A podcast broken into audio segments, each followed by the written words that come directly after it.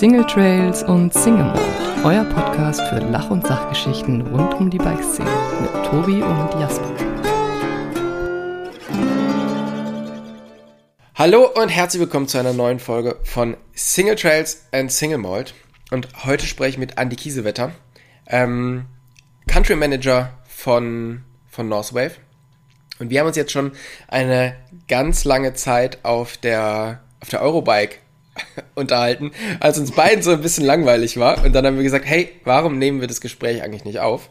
Und jetzt eine Woche später, nachdem du ähm, aus dem Corona-Urlaub wieder da bist, sitzen wir. Anni, vielen, vielen Dank, dass du dir die Zeit nimmst, ähm, ja, hier nochmal quasi mit mir zu reden, auch wenn du auf der Eurobike wahrscheinlich sogar ein bisschen mehr Zeit hattest, wie jetzt äh, danach, oder?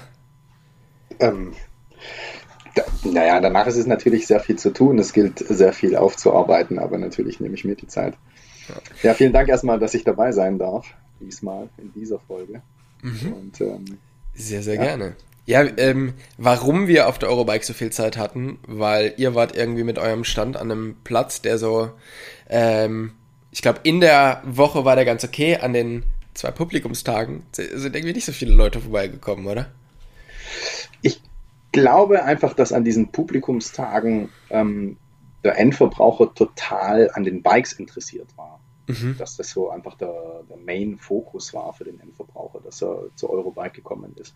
Und ich glaube, die Eurobike an sich war nicht schlecht besucht. Ich glaube, die Frequenz war wirklich in Ordnung. Aber wie gesagt, der Fokus lag bei den meisten ähm, auf die Bikes.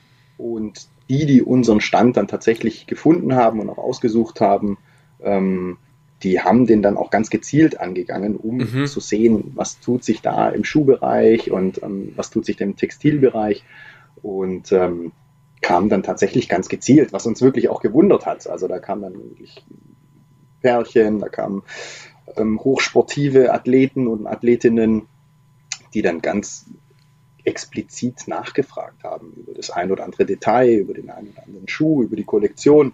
Und das hat uns gewundert. Also es war eine ganz andere Qualität, ähm, wie mhm. wir sie in der Vergangenheit hatten in, in Friedrichshafen. Also von dem her. Ja, ich glaube, Friedrichshafen war so ein bisschen mehr das Drüberwander-Event, ne? Und mhm. in, in Frankfurt war es halt jetzt so, also ich glaube, die Leute, die halt einen Tag da waren, ja, die sind halt irgendwie so durch die, durch die unteren Hallen gelaufen und dann irgendwie ein bisschen draußen vielleicht mal ein Rad gefahren oder so. Aber ihr wart ja dann in der Halle oben drüber und ich glaube, die meisten Leute konnten sich gar nicht vorstellen, dass da nochmal was drüber ist, weil diese Hallen einfach so riesig waren. Ja, also es, es war, anfänglich dachte ich, es ist ein bisschen überdimensioniert. Ähm, aber so ist nun mal die, die Messe Frankfurt und ich glaube, die Industrie wollte das ja auch so, dass wir einfach ein bisschen mehr Platz haben, dass wir alles ein bisschen großzügiger gestalten können dass wir, dass wir da nicht so durchgepfercht werden wie auf dem Weihnachtsmarkt. Ja. Wie es halt einfach in Friedrichshafen irgendwann mal war. Nicht, also es war halt einfach dem Platzproblem geschuldet. Ja. Dass, ähm, dass man nicht ausweiten konnte. Und irgendwann mal war halt einfach Friedrichshafen, da war ja wirklich jeder Quadratzentimeter dann ausgebucht und vergeben. Und dadurch das war das einfach alles sehr beengt was auch Charme hatte. Aber wie gesagt, man, man, die Welt entwickelt sich weiter und, und ähm, es kommen mehr Brands äh, hinzu, die sich ausstellen wollen und, und, einfach darstellen wollen. Und da war halt dann einfach dementsprechend in Friedrichshafen ja, kein Platz mehr. Ja.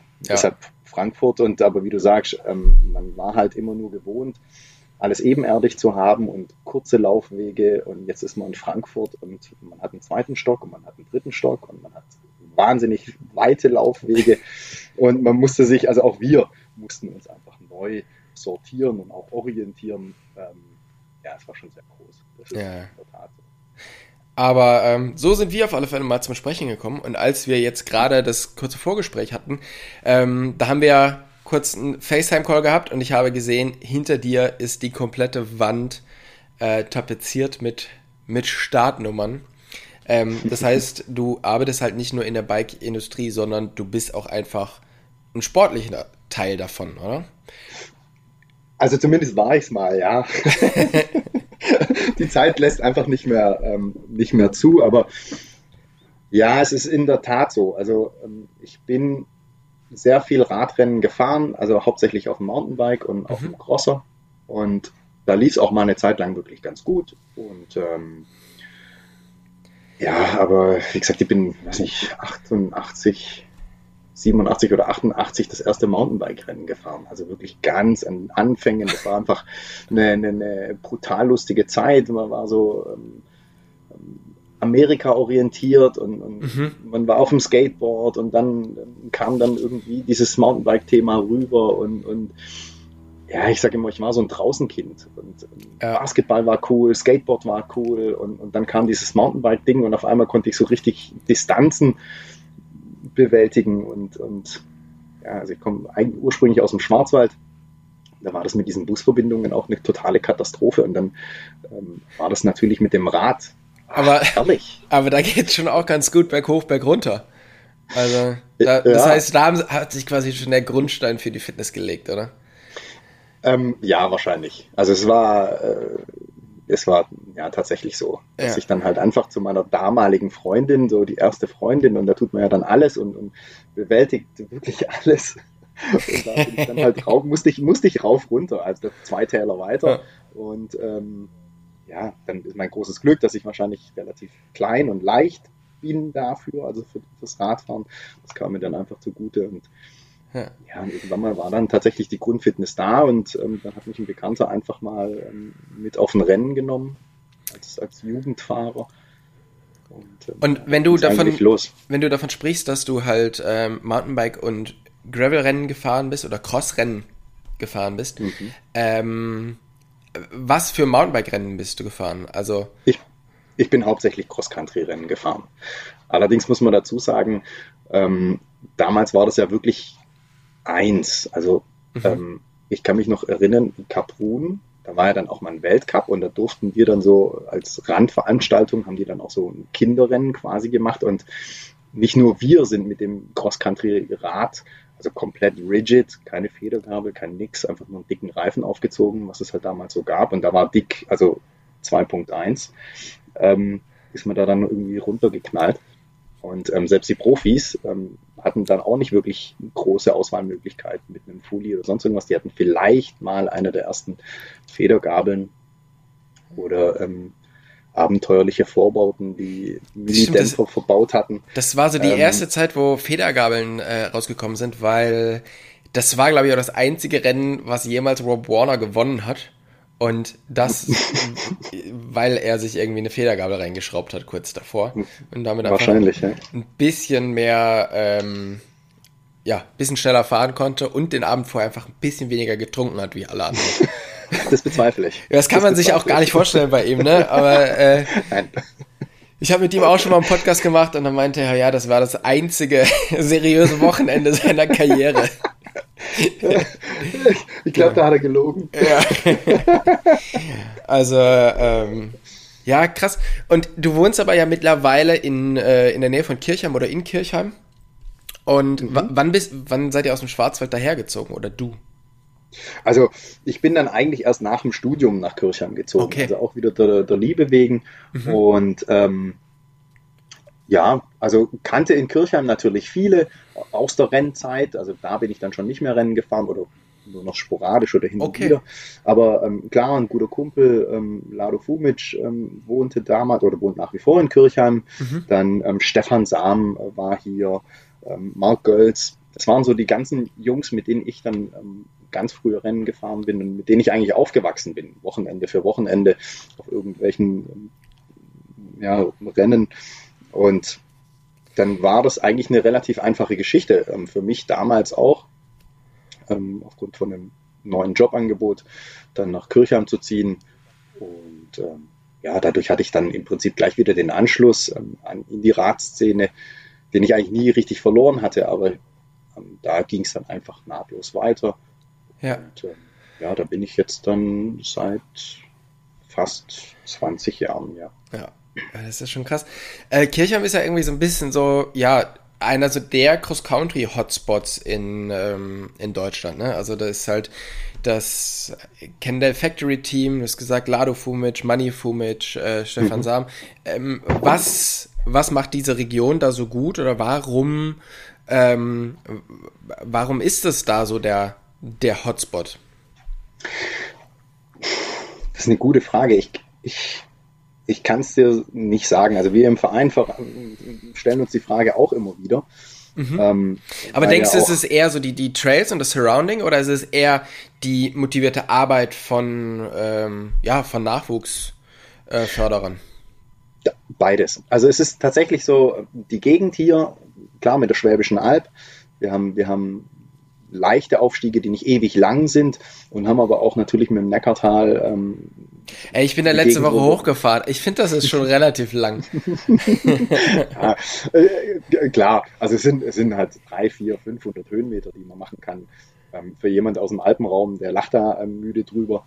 Ähm, und für uns ist es aber, glaube ich, einfach perfekt, um, um, um, gut zu trainieren. Aber wie du schon sagst, es ist einfach auch ähm, so ein Zwischenspiel zwischen dem einen oder anderen Profi, der dann aus der Vergangenheit noch ähm, hier in der Gegend rumstrahlt und dann äh, eine sehr, sehr gute Nachwuchsarbeit durch den MTB Tech, der seit 25, 30 Jahren hier schon aktiv ist und dem SV Reudern. Das ist so ein, auch ein kleiner Verein, der eine unglaublich gute Nachwuchsarbeit macht für die Kinder. Also der, mhm. der macht dann wirklich vom Bambini-Biken ähm, bis, würde ich sagen, so die U15, U17-Klasse und dann wechseln die meist dann zum MTB Tech und werden da dann weiter großgezogen und in den Rennsport gebracht. Also mhm. vom MTB Tech da resultiert zum Beispiel ein Lukas Kuch, der war mal ähm, ganz gut ähm, deutschlandweit, aber auch europaweit. Dann ähm, der Christian Pfeffle, ähm, den wir großgezogen haben und sicherlich auch an die Weltspitze gebracht haben. Und jetzt gerade aktuell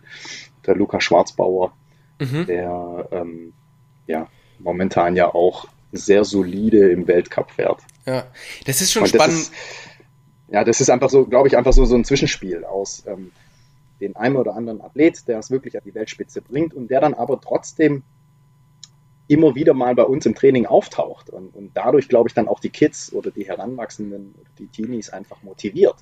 Und ähm, das ist schon, glaube ich, so die Geschichte, die den Sport hier bei uns in der Gegend antreibt. Also mhm. auch jetzt. Ähm, ich, ich war mal in der Nähe bei euch. Ähm, Entschuldigung, sprich du? Nein, nein, bitte. Ähm, ich war mal bei euch in der Nähe auf einem auf einem Rennen und da ist auch, ihr sind die Fumic damals noch mit ihrem äh, FBI-Team, Fumic Brothers International, aufgetaucht und das ist ja krass, die waren oder sind da ja echt so voll die Helden. Was, was glaubst du, wie weit ähm, motiviert das dann auch die, die Kids, da nochmal mehr Gas zu geben, weil sie halt sehen, okay, wir können es auch von hier halt irgendwie ähm, weit bringen? Um,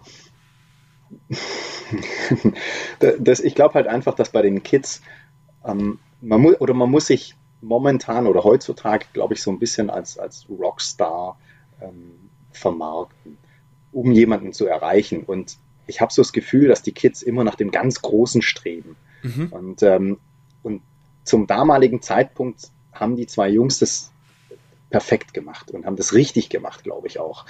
Ohne große Sponsorenkleber auf dem Trikot und, und, und kam dann auch mal in so einem, in so einem Skelett-Einteiler und, und die haben schon eine große Show gemacht und das war auch richtig, glaube ich. Und die haben, haben da so ein neues Zeitalter angeschubst. Ähm, das, ja, vielleicht war es so eine Vision, die, die vielleicht sogar einen Schritt zu früh war mhm. und jetzt noch, noch viel perfekter reingepasst hätte in dieses, in dieses momentane Leben, dieses momentane Fame-Ding. Also so, man sieht ja Instagram und, und wenn du da keine 100.000 Follower hast, dann bist du eigentlich nicht interessant und lauter so ein, für mich Quatsch. Aber klar, ich bin alte Schule. Ja. Für die Kids heute ist es, glaube ich, schon ein Riesending. Also ähm, selbst jetzt so ein Lukas Schwarzbauer, der ja wirklich introvertiert ist, würde ich fast schon sagen, der taucht halt bei uns im Training ganz normal auf, weil er ein Teil von uns ist. Und die Kids schauen trotzdem dennoch riesig zu ihm auf. Also mhm. vor, vor, vor zwei Jahren war es halt ein Teil, war es halt einer von wie alle und ist natürlich Weltcups gefahren und, und, und ähm, waren, war so die ersten, die ersten großen Schritte, die er da so gemacht hat. Und da war aber ein, ein Teil von uns irgendwie. Und, ähm, und jetzt, klar, mit dem Weltcupsieg und jetzt fährt er da wirklich ähm, etabliert ähm, vorne bei den Jungs mit jetzt, jetzt kommen dann so die ersten Anfragen und sagen, ja, Luca, dürfen wir mal ein Foto mit dir machen? Also da, da, damit wäre vor einem Jahr oder vor zwei Jahren nie, niemand auf ihn zugekommen. Ja. Und, und, er findet es aber wiederum ganz lustig, weil ich glaube, er kommt ganz gerne zu uns ins Training, weil es ihn, es ihn so in die Normalität zurückholt. glaube, ja. es ist schon ganz schön, ganz schön wild um ihn geworden, jetzt auch durch diesen Weltcup-Sieg. Und, und das, da fühlt er sich einfach wohl. Und ja, zurückkommend auf deine Frage, das ist, glaube ich, einfach so dieses, dieses Ding. Ähm, er ist ein Teil von uns und wir, wir hypen ihn an sich nicht, weil er ein Teil von uns ist. Aber für die Kids ist es super motivierend. Und dadurch kommen auch immer wieder neue hinzu hier in der Gegend. Und, mhm. ähm, ja, wir haben hier halt einfach auch eine wunderschöne Gegend, auch wenn wir diese Zwei-Meter-Regel in Baden-Württemberg noch haben, ähm, die wir natürlich auch immer beachten. Natürlich. Ähm, selbstverständlich. Klar. Aber nein, wir haben einfach eine super schöne Gegend hier und, und, und es bietet sich einfach an zum Radfahren. Und, ja. äh, und dann kommt natürlich noch dieses, dieser Benefit durch die Profis an sich, die wir hier haben, auch hinzu. Ich glaube auch jetzt durch, durch Yannick Steimle, der, der auch eigentlich vom, vom Mountainbike-Sport kommt, der jetzt aber ja auf der Straße sehr gut mitfährt ähm, bei Quickstep.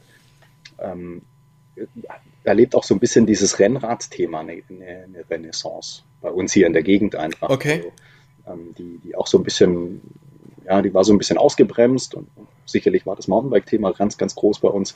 Und jetzt so der Yannick, der macht einen ganz guten Job, auch ähm, in der Öffentlichkeitsarbeit, hat jetzt hier wieder mal so ein kleines Kriterium in der Stadt ähm, veranstalten können. Also der Radsport bei uns hier ist schon sehr groß. Ja. Interessant ist ja für dich ähm, oder, oder bei dir, dass, dass du bist halt Rennen gefahren, warst halt sehr verankert in dieser Szene, äh, bist jetzt auch immer noch verankert in der Szene und trotzdem wäre ja die logische Schlussfolgerung gewesen, wenn du jetzt anfängst zu arbeiten, dann verkaufst du halt direkt Fahrräder, weil das so deine große Leidenschaft ist. Ähm, Hast du aber nicht, sondern du hast tatsächlich einfach erst Jeans verkauft. Ähm, Richtig. Wie kam dann der, äh, der Schwenk zum, zum Jeans-Verkaufen vom, vom Rennenfahren und warum bist du eben nicht gleich in die Bike-Industrie gegangen? Ähm, ich war damals schon immer so ein bisschen, oh, wie soll ich sagen, ich, ich will nicht sagen ein Revoluzer, aber ich wollte nie so sein wie viele andere auch. Und in der Schule ist es, ist es ja dann ganz häufig so, dass du, ja, ich meine, wie soll ich sagen, es ist so ein bisschen ein, ein Einheitsbrei gewesen. So, jeder hatte seinen, seinen, seinen, seine Hip-Hop-Pullis an von Tommy Hilfiger oder Homeboy oder was es damals so gab und war alles cool, klar. Mhm. Es war auch wieder so, so ein amerikanisches Ding. Ähm, aber ich, irgendwie war, war, das war für mich zu langweilig. Und, ähm, und ja, ich war dann eher so Doc Martens und, und anders orientiert. So, ich will nicht sagen Punk, aber ich wollte anders sein. Und, mhm. und irgendwie war dann dieses Modethema ähm, bei mir immer wieder so ein Thema und, und habe es dann einfach anders machen wollen als die anderen Kids. Und dann habe ich irgendwann mal ein, ein Studium begonnen, da ging es ums, ums Modebusiness und ähm, habe dann ein Angebot bekommen von einem großen internationalen Jeans-Brand, für die den Vertrieb ähm, für deren Kollektion zu machen. Und darauf bin ich eingegangen und habe es dann auch eine gute Zeit gemacht und es war auch eine wilde Zeit. Klar, dann ist man, man ist jung, man ist motiviert, man hat wahnsinnig Energie, man reist durch die Welt und ähm, es war eine tolle Zeit. Und ähm, nichtsdestotrotz, ähm, irgendwann mal habe ich dann auch in Anführungsstrichen alles gesehen und, und dann kam ein ganz, ganz großes Unternehmen aus Deutschland auf mich zu, ähm, die in Ratingen sitzen und sagten, okay, wir, wir brauchen jemand, der einfach Denim-Erfahrung hat und der einfach sich sehr gut auskennt mit Denims, mhm. der, der Produktionsstätten kennt. Ähm, wir bauen eine neue Kollektion auf und brauchen jemand, der unsere Jeans macht. Und ähm, Daraufhin haben die ein Team kreiert. Der eine war für T-Shirts zuständig, der eine für Pullis, Jacken und so weiter und ich halt einfach für Denims und haben dann für ein, für ein großes, wie gesagt, sehr großes, milliardenschweres Unternehmen eine Young, ein, Young Fashion Brand aufgebaut. Und das war auch super interessant, war toll, aber wie gesagt, nach, ja, auch da wieder nach ja, nach einer guten Zeit war ich, ich will nicht sagen ausgebrannt, aber ich war so ein bisschen unzufrieden, weil eine Jeans ist eine Jeans und, und man kann das Rad nicht neu erfinden. Und die hatten zwölf Kollektionen ähm, im Jahr vorgestellt und irgendwann mal ist man so ein bisschen, ich will nicht sagen müde, aber. Aber dann reicht es irgendwie mal, ja? Ja, du kannst das Rad auch nicht neu erfinden. Wie gesagt, ja. eine Denim ist eine Denim, man kann Waschungen variieren und Schnitte variieren, aber bei zwölf Kollektionen, das saugt einen aus an Energie ja. und dann, dann kam so der erste Schritt in den Sport. Da hatte ich noch aus, dem, aus der Rennsportzeit jemanden gekannt, bei, der bei Adidas war. Mhm. Und wir hatten uns tatsächlich ähm, bei einem Meet and Greet vom Lado damals ähm, wieder getroffen und nach langer Zeit, wie es halt dann immer so ist, man fragt dann so, na, wie geht's dir und wie sieht's aus und schon Familie, ja, nein, schon ein Häuschen, nee und so. Ja, nee, weil erstmal Karriere und ähm, ja, wir haben uns einfach so ausgetauscht und ich habe ihm mal erzählt, okay, ich bin bei Esprit und mache dafür die eine Kollektion und ähm, und aber ich bin so ein bisschen müde und äh, ja, und er wurde da so hellhörig, ähm, weil damals Adidas jemanden gesucht hat, der für sie eine, eine Textilkollektion kreiert und macht. Und er sagte, ah, das wäre doch was für dich. Ich meine, du weißt, wie man auf dem Rad sitzt, ähm, du weißt, wie ein Jersey zu sein hat und ähm, kennst Produktionsstätten. Also da, da ging es dann auch schon Richtung, Richtung Sport und Richtung Bike, oder? Genau, das war dann so der erste Schritt. Mhm. Und ähm, und dann habe ich gesagt, ja, ja, hm, ja, sie würden jemanden suchen und so. Und er kann aber nicht, weil er macht Olympic Sports und ähm, bei einer anderen Division. Und ob das nicht was für mich wäre. Und ich war da aber eigentlich noch gar nicht so weit zu denken. Mhm. Und ich gesagt, du, ja, ich mache mir mal Gedanken und ja, du, einen guten Abend. Ja, und dann war es tatsächlich so, dass dann jemand von Adidas, dann Herzogenaurach, mich anrief und sagte, ja, hier, ähm, wir haben dann Zeichen bekommen, ähm, ich wäre interessiert. Ich so, äh, was? Wie? und ja, und dann haben wir uns eigentlich nicht unterhalten. Ich bin nach Herzogenaurach gefahren und ähm, ja, bin dann tatsächlich dieses Projekt mit Adidas eingegangen, dass wir dann Adidas Cycling ähm, kreieren und ähm, ja, und haben dann begonnen, eine, eine Radsportkollektion zu machen. Mhm. Also wirklich Textil, Hosen, ähm, Schuhe. Und das war spannend, weil es gab quasi nichts. Und ähm, daraufhin, ja, also auch hier wieder wie bei Esprit, quasi von null auf eine Kollektion ähm, kreiert und in den Handel gebracht. Und, ja, es war eine tolle Zeit. Es war eine ja. tolle Zeit. Und dann ging es aber darum, dass dann ja die Division Mavic ähm, noch im Hause war. Also da war es ja Adidas Salomon mhm. und ähm, zur Salomon gehörte ja die Mavic-Gruppe und dann wurde ja aber irgendwann mal diese ganze ähm, Sparte Salomon oder Outdoor ähm, verkauft wieder an Armor Sports und daraufhin blieb mir dann die Wahl, okay, bleibe ich bei Adidas in Herzogenaurach oder wechsle ich zu Mavic quasi. Ja. Und dann war das für mich eigentlich eine, eine einfache Entscheidung. Ich wechsle mit zum Mavic. Erstens mal, weil ich jetzt Herzogenaurach nicht ganz so spannend fand. Und ähm, Adidas als Unternehmen super, also nach wie vor. Ich habe eine tolle Zeit gehabt und es ist für mich nach wie vor eines der Brands, der Sportbrands überhaupt. Ähm, aber Herzogenaurach war so ein bisschen, hat es mir so ein bisschen madig gemacht. Kann und ich, daraufhin habe ich dann ich halt gewechselt. Ja, also und, und daraufhin habe ich dann ähm, zu Mavic gewechselt weil die Franzosen oder Armor Sports mir dann auch ähm, offen gelassen hat, wo ich wohne. Und ähm, dann war das natürlich eine super Sache, dass ich dann nach wie vor in Kirchheim ähm, bleibe und ich wechsle nach, nach Annecy ähm, oder, oder München. Und ja. das war super für mich. Aber dann hat sich ja doch irgendwann aus dem Textil mehr Richtung Hardware und dann halt auch zu einem großen äh, Radhersteller gezogen, oder? Du hast dann bei, bei Specialized gearbeitet?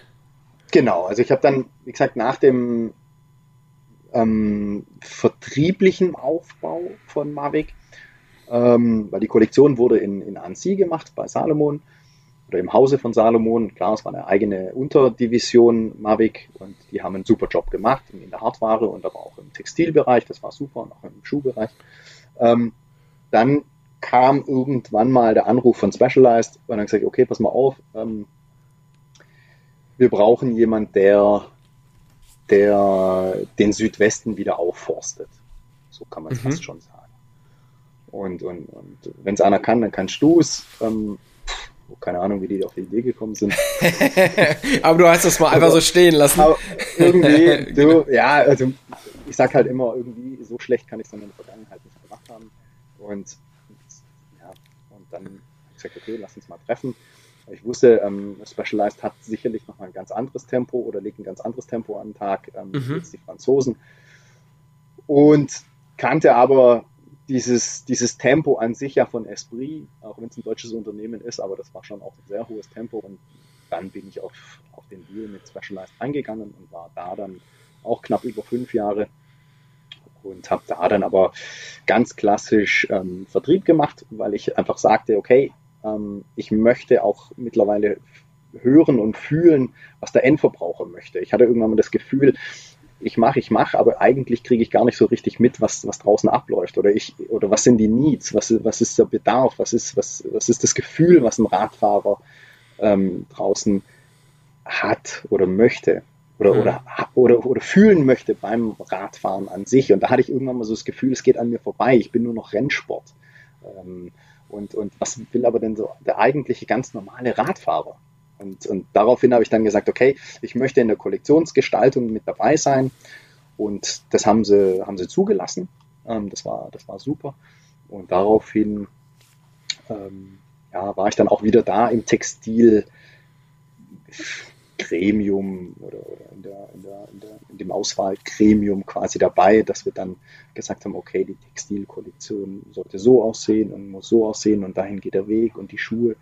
Und das war, eine, das war auch eine sehr schöne Zeit bei Specialized. Mhm. Also ich mag sie nach wie vor nicht missen, auch, auch wenn das Tempo sehr hoch war.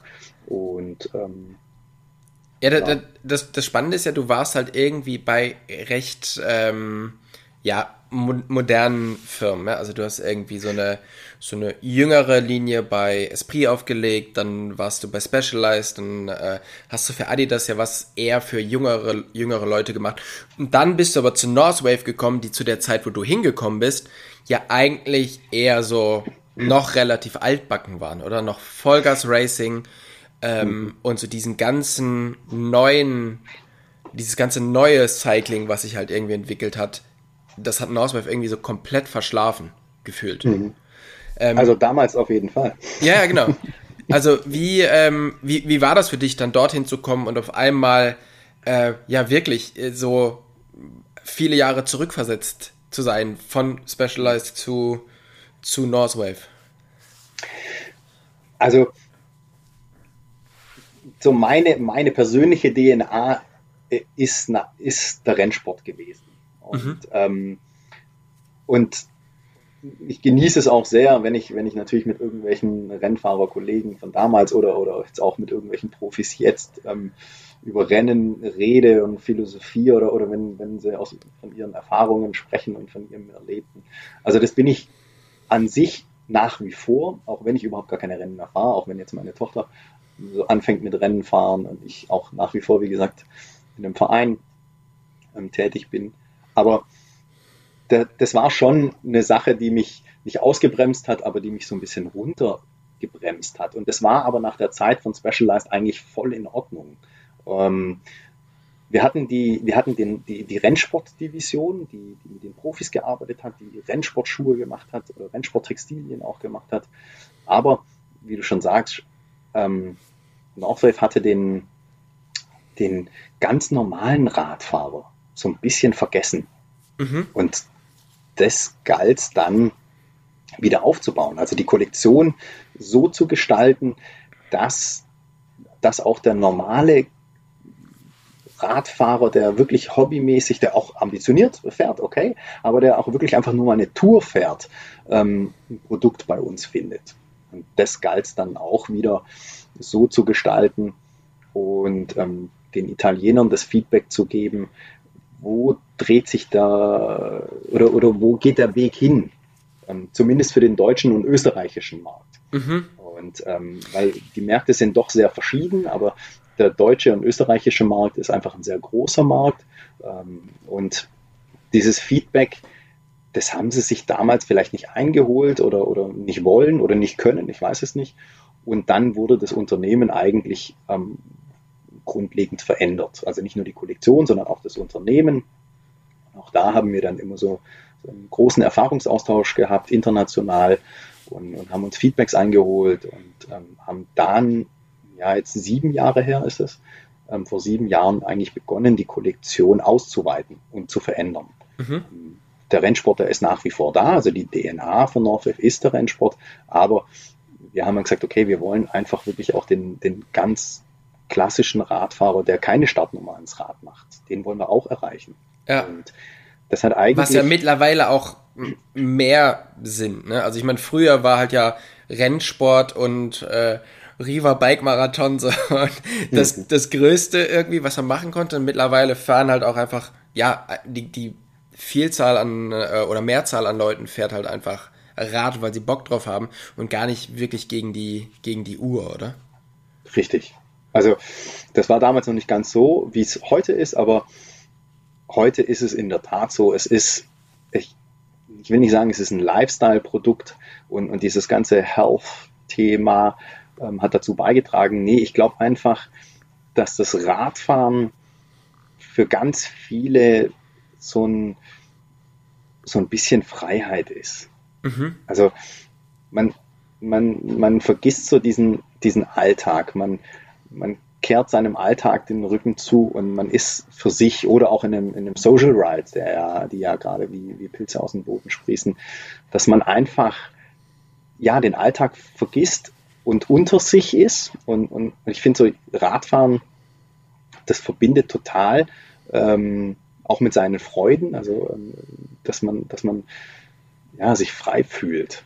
Und, und das ist, glaube ich, ähm, so das, das, das, das Schöne am Radfahren an sich, also ohne Startnummer und ohne nichts, sondern dass man einfach wirklich, dass jeder miteinander Radfahren kann, egal in welcher Leistungsklasse man fährt oder Leistungsstufe. Also kann wirklich der Profi mit den, mit den Kids gemeinsam fahren. Dann fährt er halt ein bisschen langsamer und die Kids ein bisschen schneller. Mhm. Und dann, dann fährt man aber gemeinsam. Oder ähm, der, der oder das Pärchen reiferen Alters, ähm, das unterstützt in der Gegend rumrollt, ähm, ja, dann reduziere ich mich ein bisschen und dann rolle ich halt mit denen auch mit. Und dann, dann, dann rollen wir halt mit knapp über 20 und unterhalten uns über Gott und die Welt. Ja. Und, und das Rad, das Rad verbindet irgendwie. Also, und das ist, glaube ich, das Thema, dass die Leute, dass die Leute wieder wollen und momentan mehr denn je, glaube ich. Also ist es überall glaub, so? Oder wie schwer ist es für dich, der jetzt den, den deutschen österreichischen Markt macht, wo das jetzt so ist, wie du es beschrieben hast, das zu kommunizieren an eine italienische Firma, wo in Italien ja doch noch sehr viel, also ich meine, Italien ist, glaube ich, einer der größten Rennradmärkte, diese, die wirklich diese super geilen klassischen Rennräder haben. Ähm, es ist halt super viel Richtung, Richtung Racing, immer noch Cross Country, aber vor allen Dingen viel, viel Rennrad. Ähm, wie schwer ist das zu kommunizieren zu denen? Es ist, also wir haben da zum Glück jemanden, der, der ein offenes Ohr dafür hat. Also ähm, und der, der, der sich das wirklich auch anhört und sagt, okay, ähm, beleg mir das. Also das ist, das ist zum Beispiel jetzt meine dann, also meine Aufgabe, dass ich dann von solchen, dass ich solche Ideen den Kollegen in Italien einfach glaubwürdig rüberbringe. Mhm. Und, und, und das dann natürlich vielleicht auch hin und wieder mal mit Zahlen beleg, aber da sind wir alle so emotional, dass wir, dass ich das manchmal gar nicht brauche, dass ich das okay. mit harten Fakten belegen muss, sondern ich packe sie dann auch einfach mal ein und nehme sie mit auf ein Festival oder auf eine Veranstaltung oder auf einen Social Ride und, und sag, schau, das ist der Weg, wohin es geht. Mhm. Wir haben, wir haben die, den Giro d'Italia, die Tour de France, natürlich. Wir haben ähm, riesen Radsportveranstaltungen. Aber die breite Masse findet da nicht mehr statt. Das ist, das ist, glaube ich, wirklich so die Spitze des Eisbergs. Und die breite Masse ist, ist, ist tatsächlich ähm, ja, einfach nur Radfahren. Einfach nur ja. Radfahren, ja. Und, und, draußen sein und, und vielleicht miteinander fahren oder vielleicht auch nur alleine fahren. Und, wie gesagt, dieses, dieses Freie zu genießen. Möchte ich links rum, fahre ich links rum, möchte ich rechts rum, fahre ich rechts rum. Und ähm, ja, ich entscheide. Mhm. Für mich und jetzt und hier. Und ihr habt ja dann es geschafft, die Kollektion komplett umzubauen. Ihr habt dann auch eine Textilkollektion zusammen mit aufgelegt. Ähm, mittlerweile steht Northwave eigentlich äh, mit allen großen Schuhherstellern in einer Reihe, haben super geile Produkte.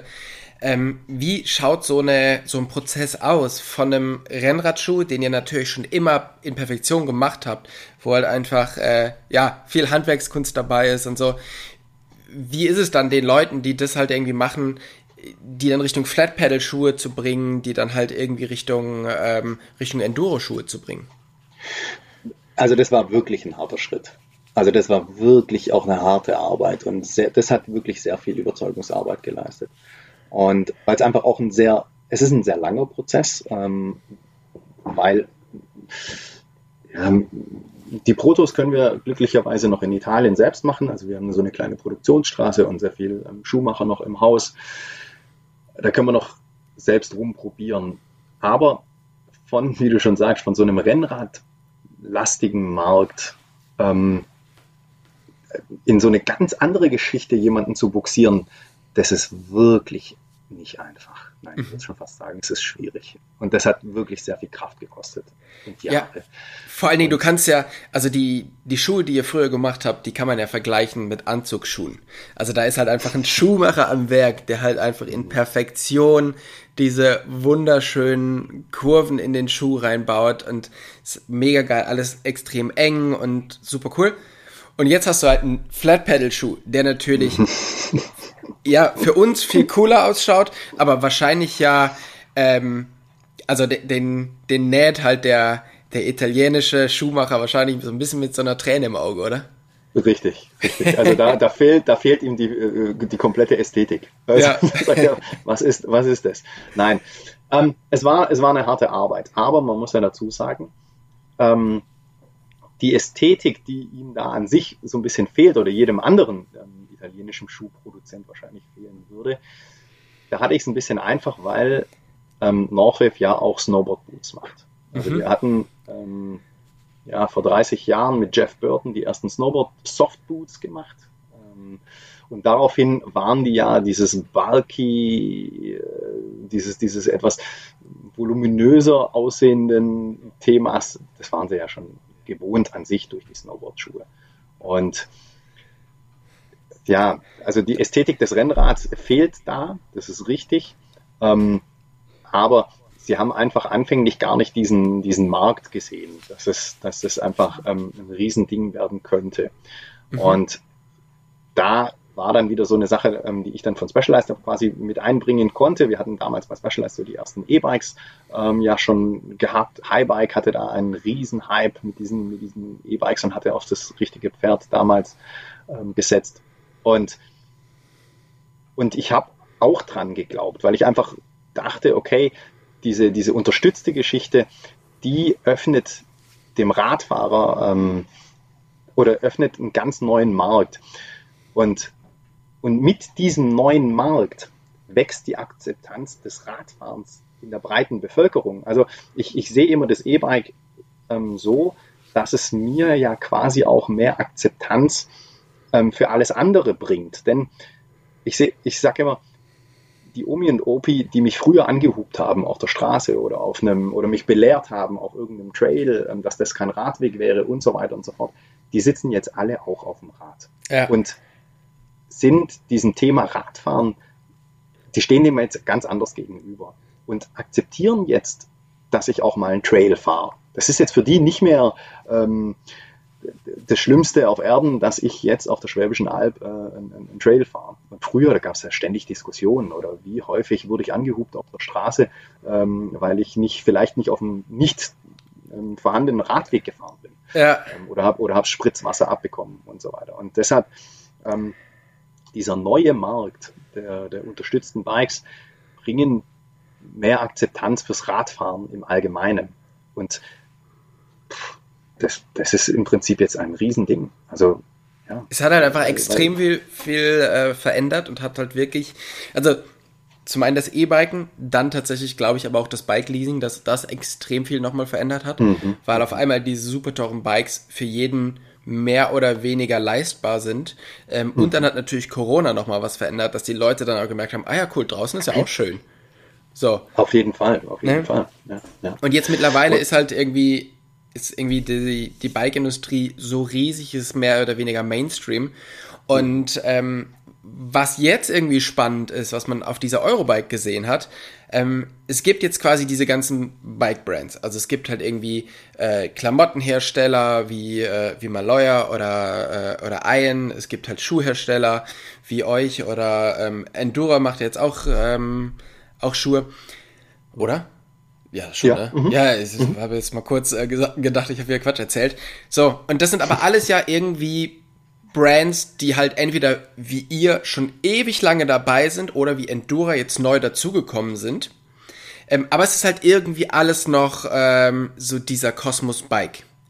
Was man jetzt aber gesehen hat, das erste Mal, dass halt Brands wie zum Beispiel Jack Wolfskin auf der Eurobike mhm. stehen. Mhm.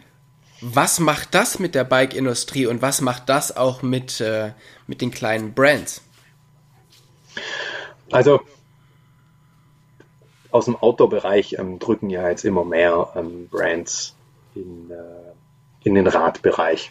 Und ich glaube, genau deshalb, wie wir es ja gerade eben schon besprochen haben, es sind einfach so unglaublich viel mehr Leute auf dem Rad jetzt.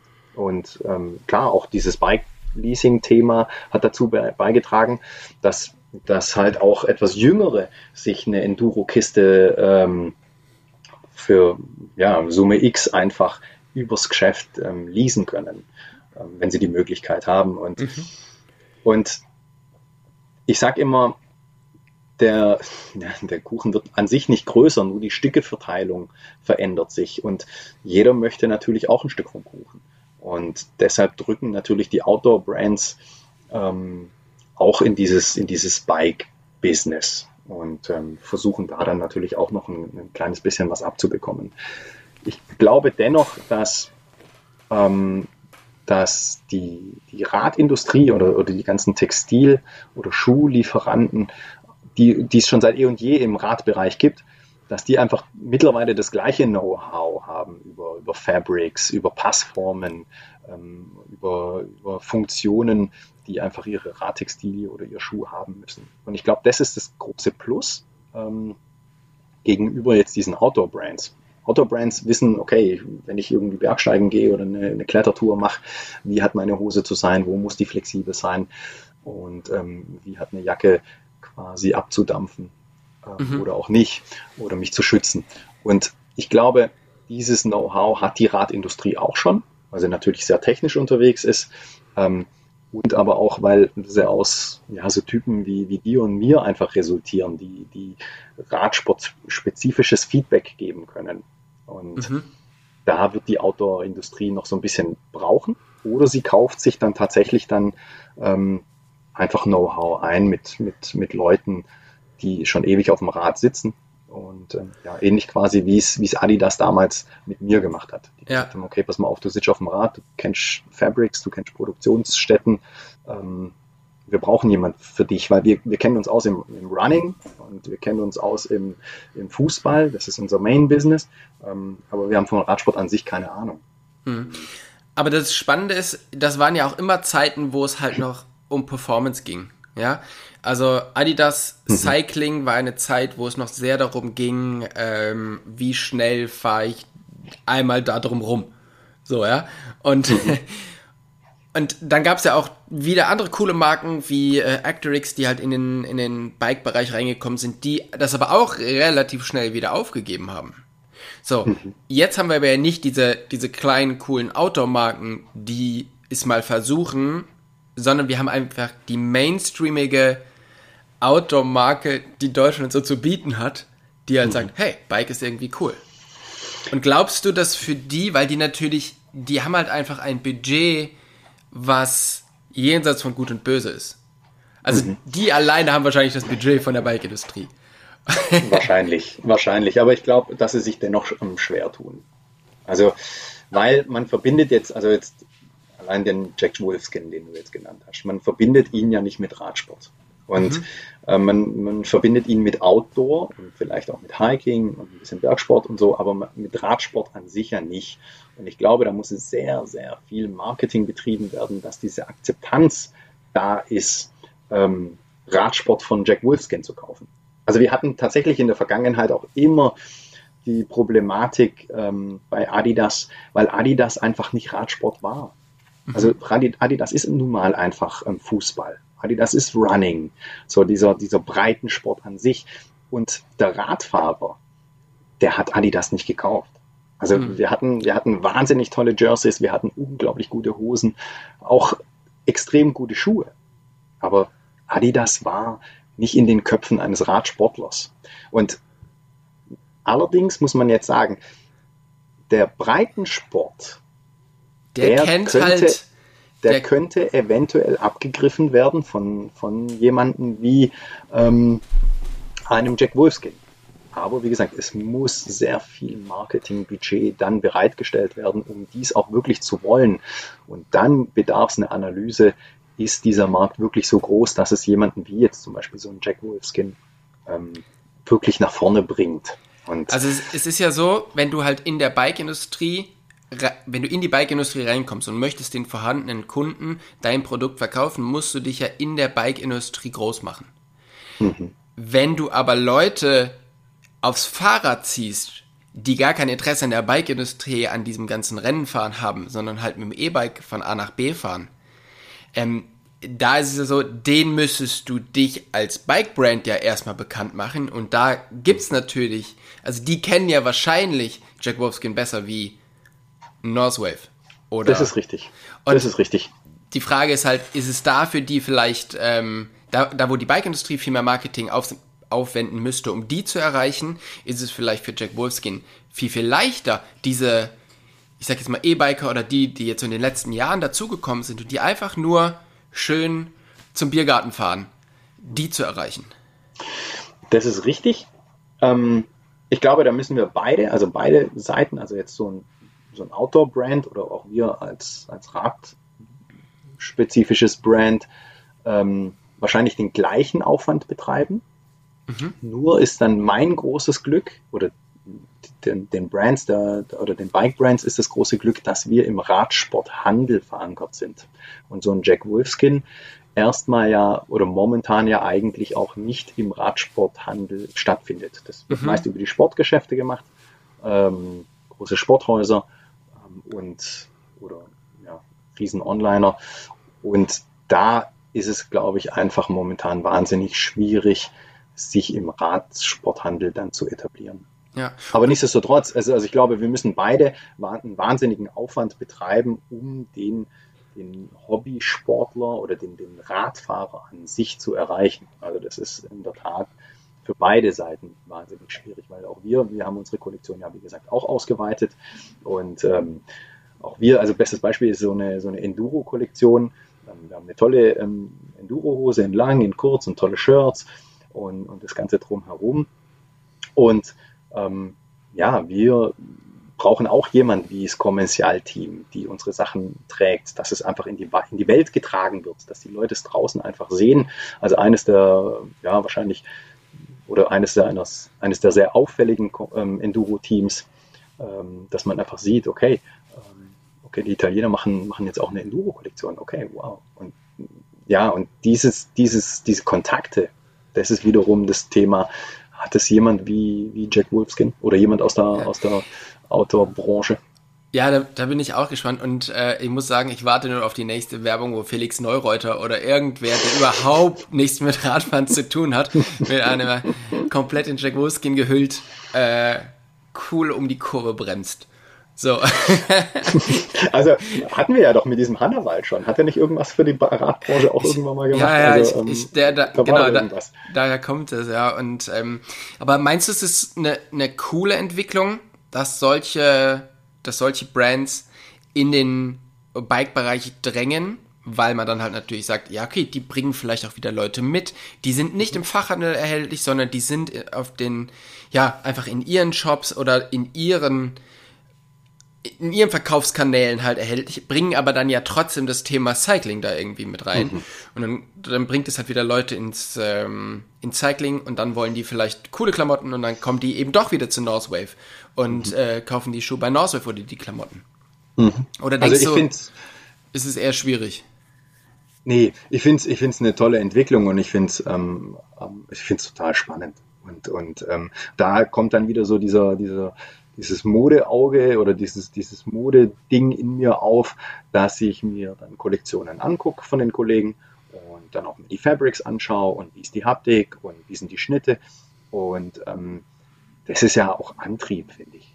Also mhm. da bin ich einfach dann auch wieder so, so ein bisschen Sportler und, und habe aber nicht das Messer zwischen den Zähnen. Also ich war immer ein relativ fairer Sportler und, und hab auch, war nie missgünstig und habe auch äh, Siege anderer total ähm, gefeiert und habe auch nach wie vor Spaß, ähm, auch zu verlieren. Ähm, das ist auch voll okay, aber ähm, dennoch habe ich immer wieder diesen, habe ich den Antrieb, ähm, ähm, mir andere Dinge anzuschauen und natürlich auch andere Dinge zuzulassen.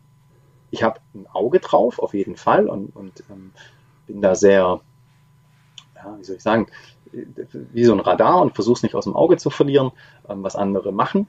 Aber es treibt mich auch an, ohne dass ich jetzt, wie gesagt, missgünstig bin oder Angst hätte. Ähm, so, nö, ich finde, das ist eigentlich so, so ein gesundes, ähm, selbstbewusstes Konkurrenzdenken. Ähm, schaue mir die Sachen an, wie gesagt, und, und finde es eigentlich total spannend, was auch, wie gesagt, die Outdoor-Branche für Ideen versucht, in den, in den Radbereich reinzubringen. Und das ist auch ein Learning für mich. Also die haben tolle Ideen, die haben auch gute Details.